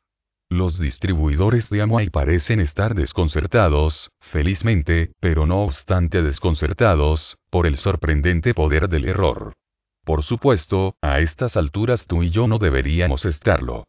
La regla de reciprocidad gobierna muchas situaciones de naturaleza puramente interpersonal en las que no se trata ni de dinero ni de intercambio comercial. Quizás mi ilustración favorita de la enorme fuerza disponible en el arma de influencia recíproca provenga de tal situación. El científico europeo Eible Ibesfeld proporciona el relato de un soldado alemán durante la Primera Guerra Mundial cuyo trabajo consistía en capturar soldados enemigos para interrogarlos. Debido a la naturaleza de la guerra de trincheras en ese momento, era extremadamente difícil para los ejércitos cruzar la tierra de nadie entre las líneas del frente opuestas pero no era tan difícil para un solo soldado arrastrarse y deslizarse hacia una posición de trinchera enemiga. Los ejércitos de la Gran Guerra tenían expertos que lo hacían regularmente para capturar a un soldado enemigo, que luego sería devuelto para interrogarlo. El experto alemán de nuestra cuenta a menudo había completado con éxito tales misiones en el pasado y fue enviado a otra. Una vez más, negoció hábilmente el área entre los frentes y sorprendió a un soldado enemigo solitario en su trinchera. El soldado desprevenido, que había estado comiendo en ese momento, fue desarmado fácilmente. El cautivo asustado con solo un pedazo de pan en la mano realizó lo que pudo haber sido el acto más importante de su vida. Le dio a su enemigo un poco de pan. El alemán quedó tan afectado por este regalo que no pudo completar su misión. Se apartó de su benefactor y volvió a cruzar la tierra de nadie con las manos vacías para enfrentarse a la ira de sus superiores. Un punto igualmente convincente con respecto al poder de la reciprocidad proviene del relato de una mujer que salvó su vida no dando un regalo como lo hizo el soldado capturado, sino rechazando un regalo y las poderosas obligaciones que conllevaba. La mujer, Diane Louie, era una habitante de Johnstone, Guyana, en noviembre de 1978 cuando su líder, Jim Jones, pidió el suicidio masivo de todos los residentes, la mayoría de los cuales bebieron obedientemente y murieron de una tina de coal. Ayuda. Diane Louie, sin embargo, rechazó la orden de Jones y salió de Johnstone hacia la jungla. Ella atribuye su disposición a hacerlo a su negativa anterior a aceptar favores especiales de él cuando los necesitaba. Ella rechazó su oferta de comida especial mientras estaba enferma porque sabía que una vez que me diera esos privilegios, me tendría. No quería deberle nada. La regla hace cumplir las deudas no solicitadas. Anteriormente sugerimos que el poder de la regla de reciprocidad es tal que, al hacernos primero un favor, otras personas extrañas, desagradables o no deseadas pueden aumentar las posibilidades de que cumplamos con una de sus solicitudes. Sin embargo, hay otro aspecto de la regla, además de su poder, que permite que ocurra este fenómeno. Otra persona puede desencadenar un sentimiento de endeudamiento al hacernos un favor no invitado. Recuerde que la regla solo establece que debemos proporcionar a los demás el tipo de acciones que nos han proporcionado. No requiere que hayamos pedido lo que hemos recibido para sentirnos obligados a pagar. Por ejemplo, la organización Disabled American Veterans informa que su simple solicitud de donaciones por correo produce una tasa de respuesta de alrededor del 18%. Pero cuando el envío por correo también incluye un obsequio no solicitado, etiquetas de dirección individualizadas y engomadas, la tasa de éxito casi se duplica al 35%.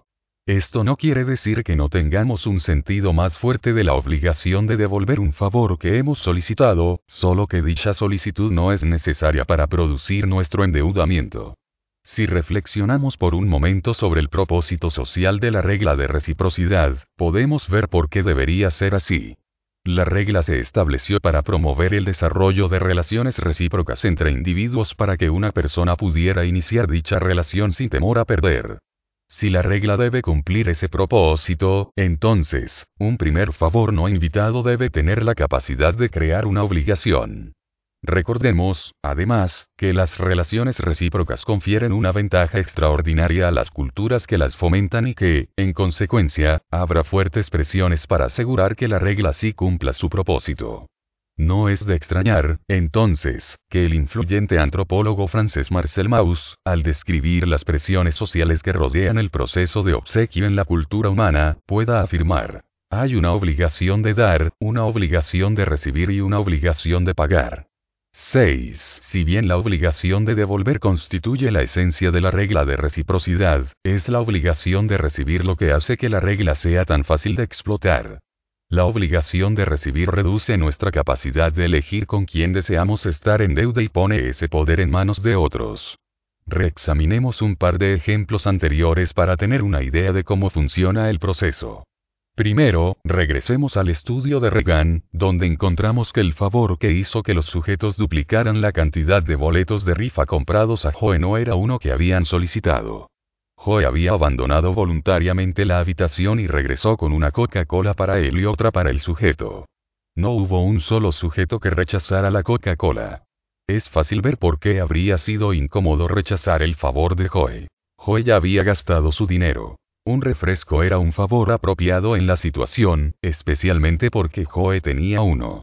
Se habría considerado de mala educación rechazar la reflexiva acción de Joe. Sin embargo, la recepción de esa Coca-Cola produjo un endeudamiento que se manifestó claramente cuando Joe anunció su deseo de vender unos boletos de rifa. Observe la importante asimetría aquí. Todas las elecciones genuinamente libres eran de Joe. Eligió la forma del favor inicial y eligió la forma del favor a cambio. Por supuesto, se podría decir que el sujeto tenía la opción de decir no a las dos ofertas de Joe. Pero esas habrían sido decisiones difíciles. Haber dicho que no en cualquier punto habría requerido que el sujeto fuera en contra de las fuerzas culturales naturales que favorecían los arreglos de reciprocidad con los que Jujitsu Joe se había alineado. La medida en que incluso un favor no deseado, una vez recibido, puede producir endeudamiento, se ilustra acertadamente en la técnica de solicitud de la sociedad Hare Krishna. Durante la observación sistemática de la estrategia de solicitud vía aeropuerto de los Krishna, he registrado una variedad de respuestas de las personas objetivo. Uno de los más regulares ocurre de la siguiente manera. Un visitante del aeropuerto, digamos un hombre de negocios, camina apresuradamente por una zona densamente poblada. El abogado de Krishna se coloca frente a él y le entrega una flor. El hombre, reaccionando con sorpresa, la toma siete. Casi de inmediato, intenta devolvérsela, diciendo que no quiere la flor. El miembro de Krishna responde que es un regalo de la sociedad Krishna y que el hombre debe conservarlo, sin embargo, se agradecería una donación para promover las buenas obras de la sociedad. Una vez más, el objetivo protesta. No quiero esta flor. Aquí tómalo. Y de nuevo el abogado se niega. Es nuestro regalo para usted, señor. Hay conflicto visible en el rostro del empresario. ¿Debería quedarse con la flor y marcharse sin dar nada a cambio, o debería ceder a la presión de la regla de reciprocidad profundamente arraigada y aportar una contribución? A estas alturas, el conflicto se ha extendido de su rostro a su postura.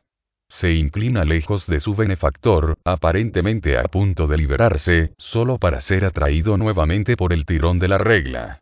Una vez más su cuerpo se inclina hacia atrás, pero es inútil. No puede desconectarse. Con un gesto de resignación, busca en su bolsillo y saca uno o dos dólares que acepta amablemente. Ahora puede alejarse libremente, y lo hace, regalo en mano, hasta que encuentra un contenedor de basura, donde arroja la flor. Por pura casualidad, fui testigo de una escena que demuestra que los Krishna saben muy bien con qué frecuencia las personas que los reciben no desean sus regalos. Mientras pasaba un día observando a un grupo solicitando a Krishna en el aeropuerto internacional OARE de Chicago hace unos años, noté que uno de los miembros del grupo salía con frecuencia del área central y regresaba con más flores para reabastecer a sus compañeros. Dio la casualidad de que había decidido tomarme un descanso justo cuando ella se marchaba en una de sus misiones de suministros. Sin tener a dónde ir, lo seguí. Su viaje resultó ser una ruta de basura. Ella pasó de un bote de basura a otro más allá del área inmediata para recuperar todas las flores que habían sido descartadas por los objetivos de Krishna. Luego regresó con el alijo de flores recuperadas, algunas que habían sido recicladas quién sabe cuántas veces, y las distribuyó para que fueran recicladas de manera rentable a través del proceso de reciprocidad una vez más.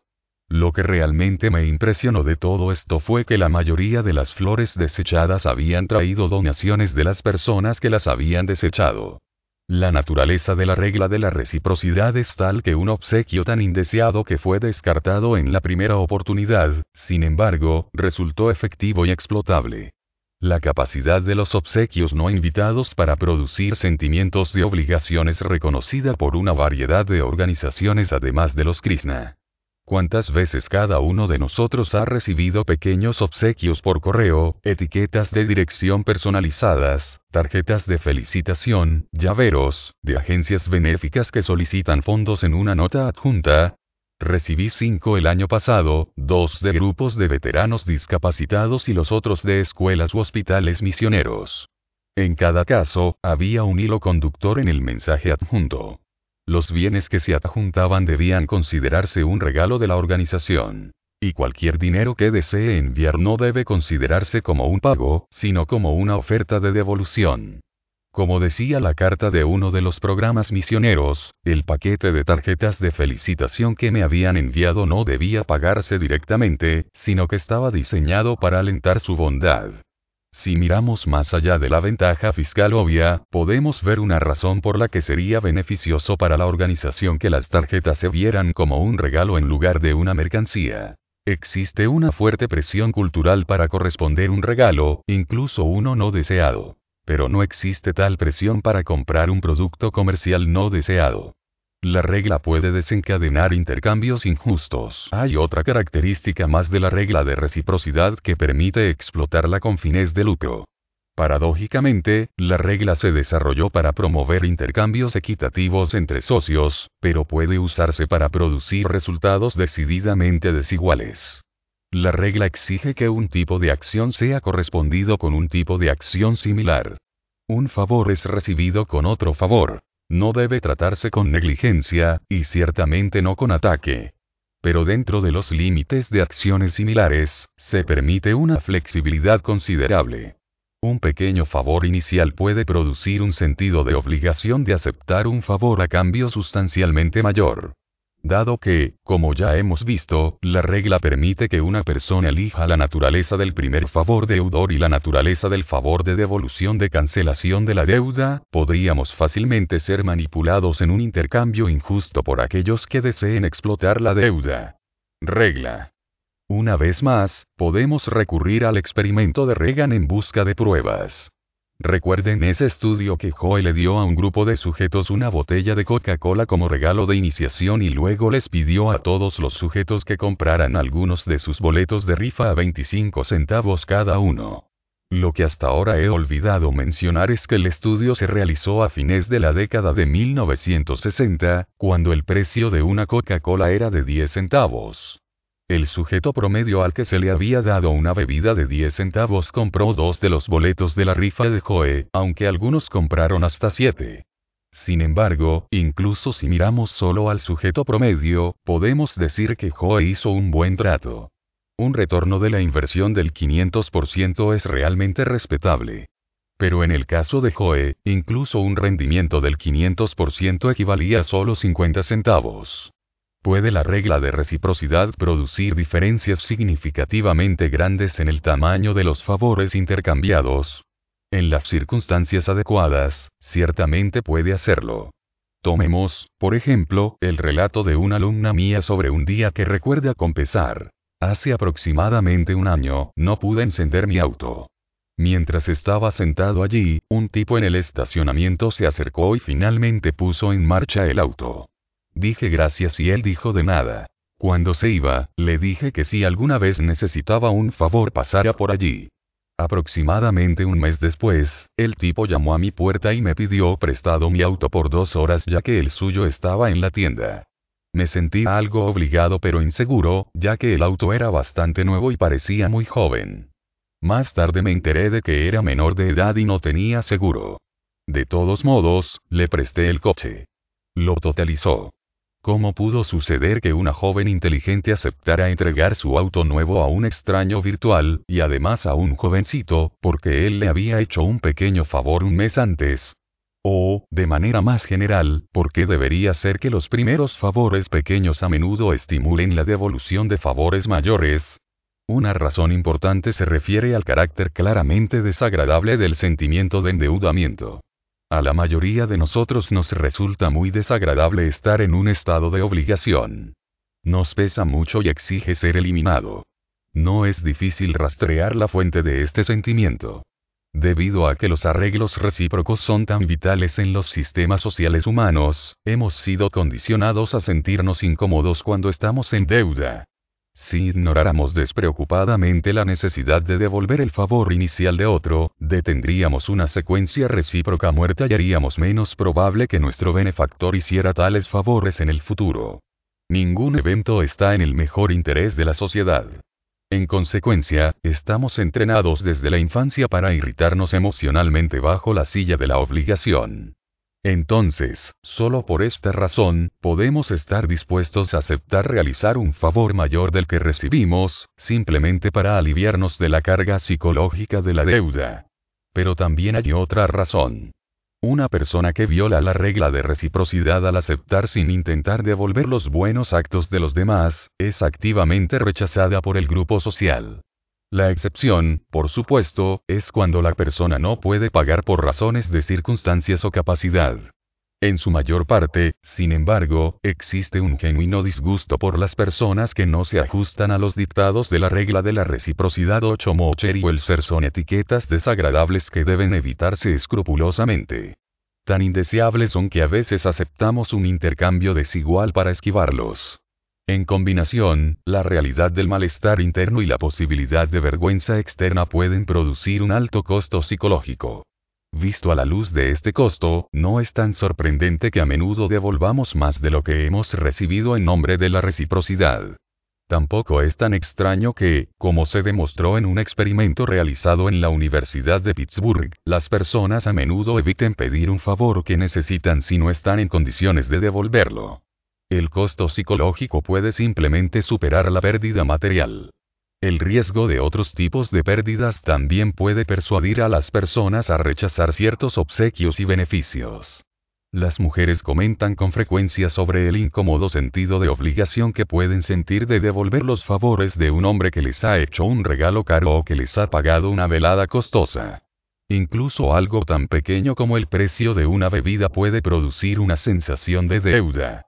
Una estudiante de una de mis clases lo expresó claramente en un artículo que escribió. Después de aprender de la manera difícil, ya no dejo que un chico que conozco en un club compre mis bebidas porque no quiero que ninguno de nosotros sienta eso estoy obligado sexualmente.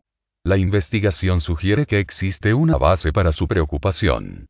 Si, en lugar de pagarlos ella misma, una mujer permite que un hombre le compre sus bebidas, ella es inmediatamente juzgada, tanto por hombres como por mujeres, como más disponible sexualmente para él 9. Concesiones reciprocales. Hay una segunda forma de emplear la regla de reciprocidad para que alguien cumpla con una solicitud. Es más útil que la ruta directa de darle a esa persona un favor y luego pedirle uno a cambio. Sin embargo, de alguna manera es más devastadoramente efectivo que el enfoque sencillo. Una experiencia personal que tuve hace unos años me dio evidencia de primera mano de lo bien que funciona esta técnica de cumplimiento. Iba caminando por la calle cuando se me acercó un niño de 11 o 12 años. Se presentó y dijo que estaba vendiendo boletos para el circo anual de Boy Scouts que se celebrará el próximo sábado por la noche. Me preguntó si deseaba comprar alguno a 5 dólares cada uno. Como uno de los últimos lugares en los que quería pasar la noche del sábado era con los Boy Scouts, lo rechacé. Bueno, dijo, si no quieres comprar boletos, ¿qué tal si compras algunas de nuestras grandes barras de chocolate? Son solo un dólar cada uno. Compré un par y enseguida me di cuenta de que había sucedido algo digno de mención. Sabía que ese era el caso porque A. No me gustan las barras de chocolate. B. Me gustan los dólares. C. Yo estaba parado allí con dos de sus barras de chocolate. Y D. Se iba con dos de mis dólares. Para tratar de comprender con precisión lo que había sucedido, fui a mi oficina y convoqué una reunión de mis asistentes de investigación. Al discutir la situación, comenzamos a ver cómo la regla de reciprocidad estaba implicada en mi cumplimiento de la solicitud de comprar las barras de chocolate. La regla general dice que una persona que actúa de cierta manera hacia nosotros tiene derecho a una acción de devolución similar. Ya hemos visto que una consecuencia de la regla es la obligación de devolver los favores que hemos recibido. Sin embargo, otra consecuencia de la regla es la obligación de hacer una concesión a alguien que nos ha hecho una concesión. Mientras mi grupo de investigación pensaba en ello, nos dimos cuenta de que esa era exactamente la posición en la que me había colocado el Boy Scout. Su solicitud de que comprara unas barras de chocolate de un dólar se había presentado en forma de concesión de su parte. Se presentó como una retirada de su pedido de que comprara unos billetes de 5 dólares. Si quería cumplir con los dictados de la regla de reciprocidad, tenía que haber una concesión de mi parte. Como hemos visto, hubo tal concesión. Cambié de no conforme a cumplidor cuando él cambió de una solicitud más grande a una más pequeña, aunque no estaba realmente interesado en ninguna de las cosas que ofrecía. Fue un ejemplo clásico de cómo un arma de influencia automática puede infundir su poder a una solicitud de cumplimiento. Me había movido a comprar algo no por ningún sentimiento favorable hacia el artículo, sino porque la solicitud de compra se había presentado de una manera que sacaba fuerza de la regla de reciprocidad. No había importado que no me gusten las barras de chocolate. El Boy Scout me había hecho una concesión, clic, y, zumbido, respondí con una concesión propia. Por supuesto, la tendencia a corresponder a una concesión no es tan fuerte como para que funcione invariablemente en todos los casos para todas las personas. Ninguna de las armas de influencia consideradas en este libro es tan fuerte. Sin embargo, en mi intercambio con el Boy Scout, la tendencia había sido lo suficientemente potente como para dejarme en posesión desconcertada de un par de chocolatinas no deseadas y caras. ¿Por qué debería sentir la tensión de corresponder una concesión? La respuesta descansa una vez más en beneficio de tal tendencia a la sociedad. Es de interés para cualquier grupo humano que sus miembros trabajen juntos hacia el logro de metas comunes. Sin embargo, en muchas interacciones sociales, los participantes comienzan con requisitos y demandas que son inaceptables entre sí. Por lo tanto, la sociedad debe hacer arreglos para dejar de lado estos deseos incompatibles iniciales en aras de una cooperación socialmente beneficiosa.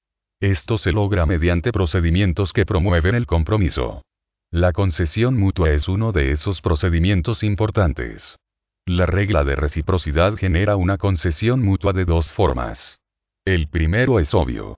Presiona al destinatario de una concesión ya hecha para que responda en especie. El segundo, aunque no es tan obvio, es de vital importancia. Al igual que en el caso de los favores, obsequios o ayudas, la obligación de corresponder a una concesión fomenta la creación de acuerdos socialmente deseables al garantizar que nadie que busque iniciar un acuerdo de este tipo será explotado.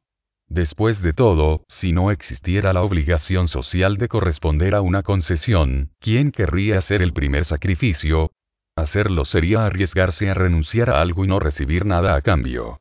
Sin embargo, con la regla en vigor, podemos sentirnos seguros haciendo el primer sacrificio a nuestro socio, quien está obligado a ofrecer un sacrificio de devolución.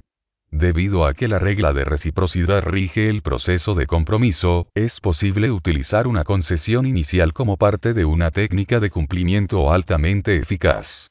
La técnica es simple que podemos llamar técnica de rechazo y retirada. Suponga que quiere que acceda a cierta solicitud.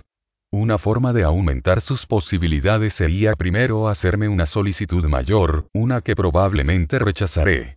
Luego, después de que me haya negado, harías la solicitud más pequeña que realmente te interesó todo el tiempo. Siempre que haya estructurado hábilmente sus solicitudes, consideraría su segunda solicitud como una concesión para mí y me sentiría inclinado a responder con una concesión propia, la única que me habría abierto de inmediato el cumplimiento de su segunda solicitud. Fue así como el Boy Scout me hizo comprar sus barras de chocolate. Fue su retirada de la solicitud de 5 dólares a la solicitud de un dólar artificial que fue diseñada intencionalmente para vender barras de chocolate. Como alguien que todavía se ha negado a descartar incluso su primera insignia de mérito Scout, sinceramente espero que no. Pero independientemente de si se planificó o no la secuencia de solicitud grande y luego solicitud menor, su efecto fue el mismo, funcionó. Y debido a que funciona, la técnica del rechazo y luego la retirada puede y será utilizada intencionalmente por ciertas personas para salirse con la suya. Primero examinemos cómo se puede utilizar esta táctica como un dispositivo de cumplimiento confiable. Más adelante veremos cómo ya se está utilizando. Finalmente, podemos pasar a un par de características poco conocidas de la técnica que la convierten en una de las tácticas de cumplimiento más influyentes disponibles. Recuerde que después de mi encuentro con los Boy Scouts, reuní a mis asistentes de investigación para tratar de comprender lo que me había sucedido y, como resultó, para comerme la evidencia. De hecho, hicimos más que eso. Diseñamos un experimento para probar la eficacia del procedimiento de pasar a una solicitud deseada después de que se rechazara una solicitud preliminar más grande. Teníamos dos propósitos principales al realizar el experimento. Primero, queríamos ver si este procedimiento funcionaba en otras personas además de mí. Es decir, ciertamente parecía que la táctica había sido efectiva cuando me la probé al principio del día pero tengo un historial de caer en trucos de cumplimiento de todo tipo. Entonces, la pregunta seguía siendo, ¿la técnica de rechazo y retirada funciona en suficientes personas para convertirla en un procedimiento útil para lograr el cumplimiento? Si es así, definitivamente sería algo a tener en cuenta en el futuro. Nuestra segunda razón para realizar el estudio fue determinar qué tan poderosa era la técnica como dispositivo de cumplimiento podría lograr el cumplimiento de una solicitud realmente considerable. En otras palabras, la solicitud más pequeña a la que se retiró el solicitante tenía que ser una solicitud pequeña. Si nuestro pensamiento sobre lo que hizo que la técnica fuera eficaz era correcto, la segunda solicitud no tenía por qué ser pequeña. Solo tenía que ser más pequeño que el inicial. Sospechamos que lo fundamental de la retirada de un solicitante de un favor mayor a uno menor era su apariencia de concesión. Por lo tanto, la segunda solicitud podría ser objetivamente grande, siempre que fuera más pequeña que la primera, y la técnica aún funcionaría. Después de pensarlo un poco, decidimos probar la técnica pedido que sentimos que pocas personas estarían de acuerdo en realizar. Haciéndose pasar por representantes del programa de consejería juvenil del condado, nos acercamos a los estudiantes universitarios que caminaban por el campus y les preguntamos si estarían dispuestos a acompañar a un grupo de delincuentes juveniles en una excursión de un día al zoológico. La idea de ser responsable de un grupo de delincuentes juveniles de edad no especificada durante horas en un lugar público sin paga no era nada atractiva para estos estudiantes. Como esperábamos, la gran mayoría, 83%, se negó. Sin embargo, obtuvimos resultados muy diferentes de una muestra similar de estudiantes universitarios a quienes se les hizo la misma pregunta con una diferencia. Antes de invitarlos a servir como acompañantes no remunerados en el viaje al zoológico, les pedimos un favor aún mayor. Pasar dos horas por semana como consejeros de un delincuente juvenil durante un mínimo de dos años. Fue solo después de que rechazaron esta solicitud extrema, como todos lo hicieron, que hicimos la solicitud más pequeña de viaje al zoológico. Al presentar el viaje al zoológico como un retiro de nuestra solicitud inicial, nuestra tasa de éxito aumentó drásticamente. Tres veces más de los estudiantes a los que se acercó de esta manera se ofrecieron como voluntarios para servir como acompañantes del zoológico 10. Tenga la seguridad de que cualquier estrategia capaz de triplicar el porcentaje de cumplimiento de una solicitud sustancial, del 17 al 50% en nuestro experimento, se empleará con frecuencia en una variedad de entornos naturales. Los negociadores laborales, por ejemplo, a menudo usan la táctica de comenzar con demandas extremas que en realidad no esperan ganar, pero de las que pueden retirarse en una serie de concesiones aparentes diseñadas para obtener concesiones reales del lado opuesto. Entonces, parecería que cuanto mayor sea la solicitud inicial, más eficaz será el procedimiento, ya que habría más espacio disponible para concesiones ilusorias. Sin embargo, esto solo es cierto hasta cierto punto. La investigación realizada en la Universidad de bar en Israel sobre la técnica del rechazo y luego la retirada muestra que si el primer conjunto de demandas es tan extremo que se considera irrazonable, la táctica fracasa 11 en tales casos, la parte que ha hecho la no se considera que la primera solicitud extrema sea una negociación de buena fe. Cualquier retirada posterior de esa posición inicial totalmente irreal no se considera una concesión genuina y, por lo tanto, no es recíproca.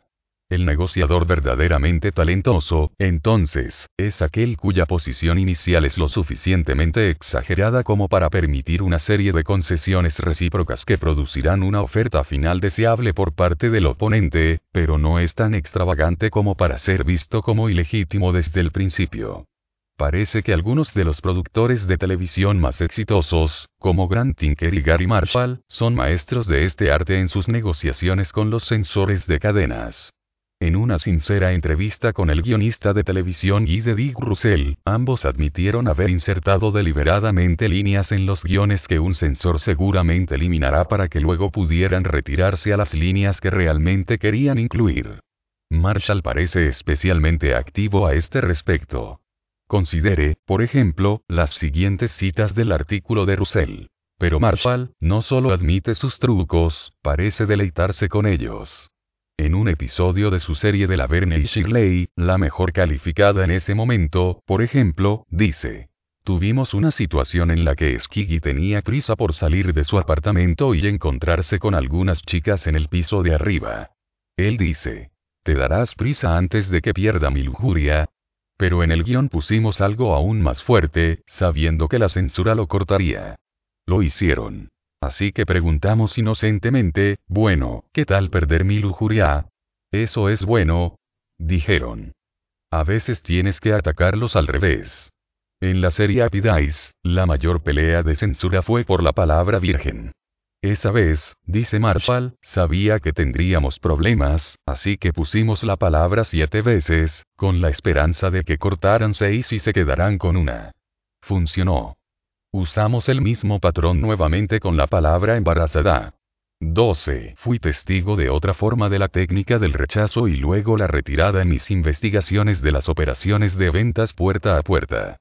Estas organizaciones utilizaron una versión menos diseñada y más oportunista de la táctica. Por supuesto, el objetivo más importante para un vendedor puerta a puerta es realizar la venta.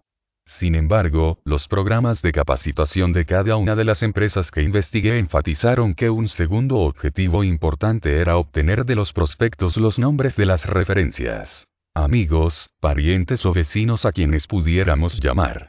Por una variedad de razones que discutiremos en el capítulo 5, el porcentaje de ventas exitosas puerta a puerta aumenta de manera impresionante cuando el operador de ventas puede mencionar el nombre de una persona conocida que recomendó la visita de ventas. Nunca, como aprendiz de ventas, me enseñaron a que se rechazara el argumento de venta para poder luego retirarme a una solicitud de referencias.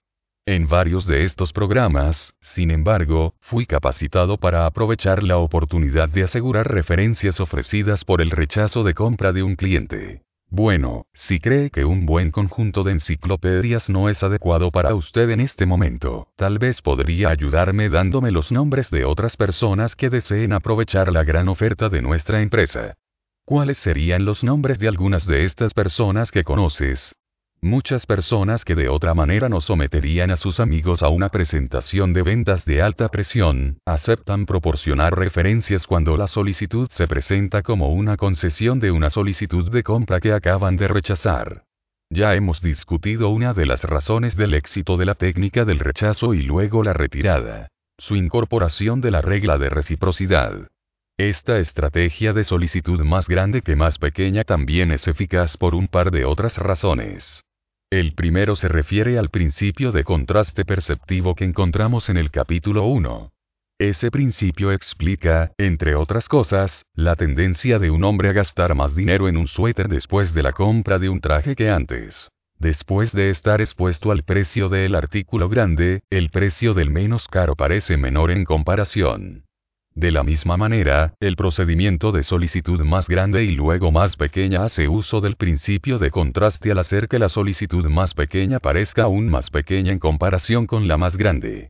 Si quiero que me preste 5 dólares, puedo hacer que parezca una solicitud más pequeña pidiéndole primero que me preste 10 dólares. Una de las bellezas de esta táctica es que al solicitar primero 10 dólares y luego retirarme a 5 dólares, habré comprometido simultáneamente la fuerza de la regla de reciprocidad y el principio de contraste. Mi solicitud de 5 dólares no solo se verá como una concesión a ser correspondida, sino que también le parecerá una solicitud más pequeña que si la hubiera pedido de inmediato. En combinación, las influencias de la reciprocidad y el contraste de percepción pueden presentar una fuerza tremendamente poderosa. Encarnadas en la secuencia de rechazo luego retirada, sus energías unidas son capaces de producir efectos genuinamente asombrosos.